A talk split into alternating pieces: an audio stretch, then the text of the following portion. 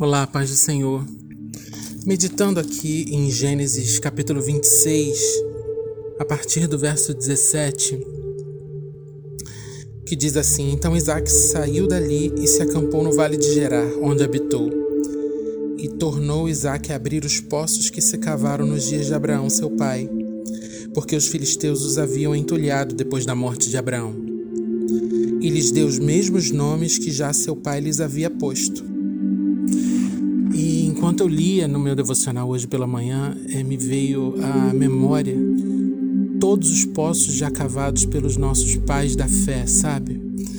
Pessoas que, homens e mulheres de Deus, que cavaram poços, que se esforçaram para estabelecer o reino de Deus, para compartilhar o evangelho, para lutar pelo reino de Deus, para defender a causa do reino.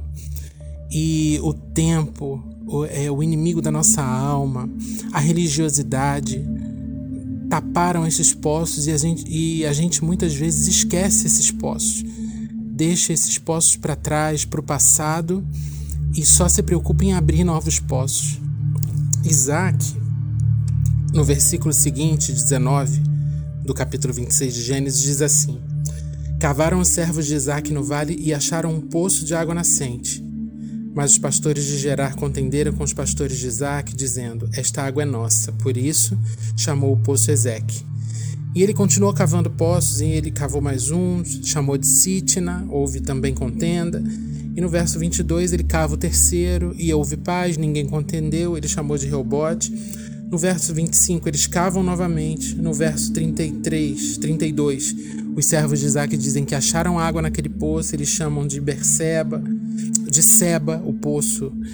Eles chamam de Seba e a cidade se chama Berseba até os dias de hoje. No verso é, 33 a gente consegue ler isso. Isaac ele não, ele não abriu mão, ele não abdicou de abrir novos poços, mas ele fez questão de voltar, olhar para trás e ver tudo aquilo que o pai dele, que é o pai da fé, que é Abraão, o pai dele tinha feito, tinha construído, tinha lutado, tinha erguido, os poços que ele tinha cavado e os filisteus inimigos tinham é, soterrado, tinham tapado. Ele fez questão de voltar lá e abrir de novo. Que a gente possa é, olhar para trás também e honrar os pais da fé. Que a gente possa olhar para trás também e honrar todo o trabalho do estabelecimento do reino de Deus no nosso país, nessa terra honrar o trabalho dos nossos pais da fé. E os poços que ainda tiverem água viva a jorrar, que a gente possa reabri-los e oferecer essa água para essa geração. Isso não significa que a gente não vai, não vai abrir novos poços.